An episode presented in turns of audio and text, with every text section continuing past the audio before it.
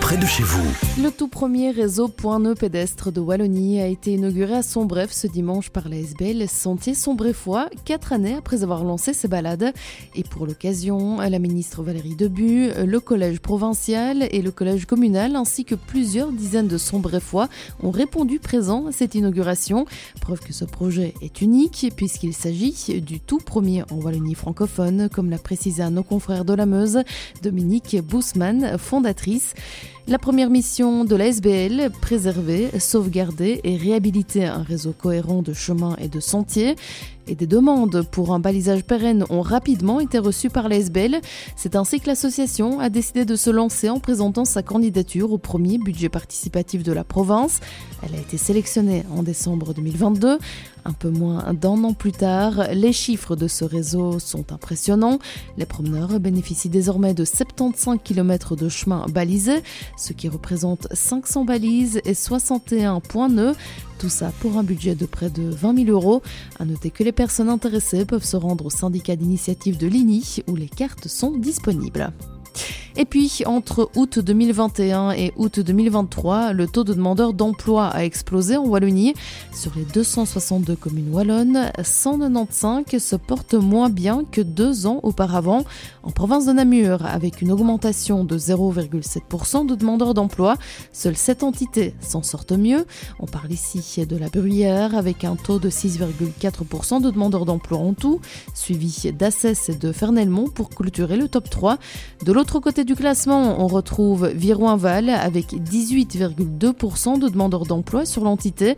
La province de Luxembourg, elle, fait moins bien que sa voisine namuroise.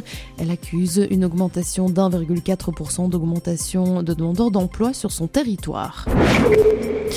Y aura-t-il deux nouveaux crématoriums qui verront le jour en SB bientôt?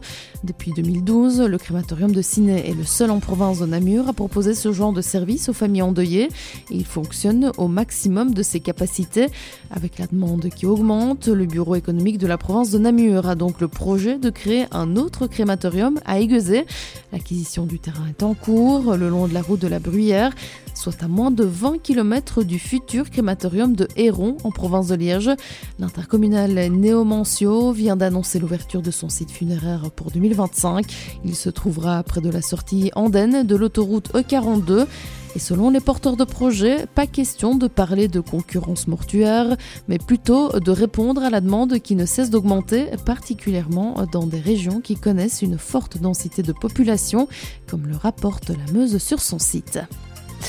Suite du dossier de l'usine à Tarmac de Sarbernard, ce mardi, la SBL Covissar et le comité citoyen N931 organisent une séance d'information à destination des habitants d'Assès et environ pour faire état des lieux du projet d'implantation de cette usine à Tarmac dans un bois à Sarbernard.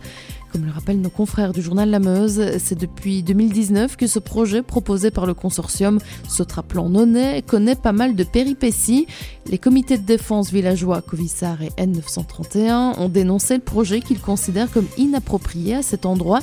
Le bras de fer s'est poursuivi puisque la commune a refusé le projet, la région aussi, mais les promoteurs ont introduit deux recours.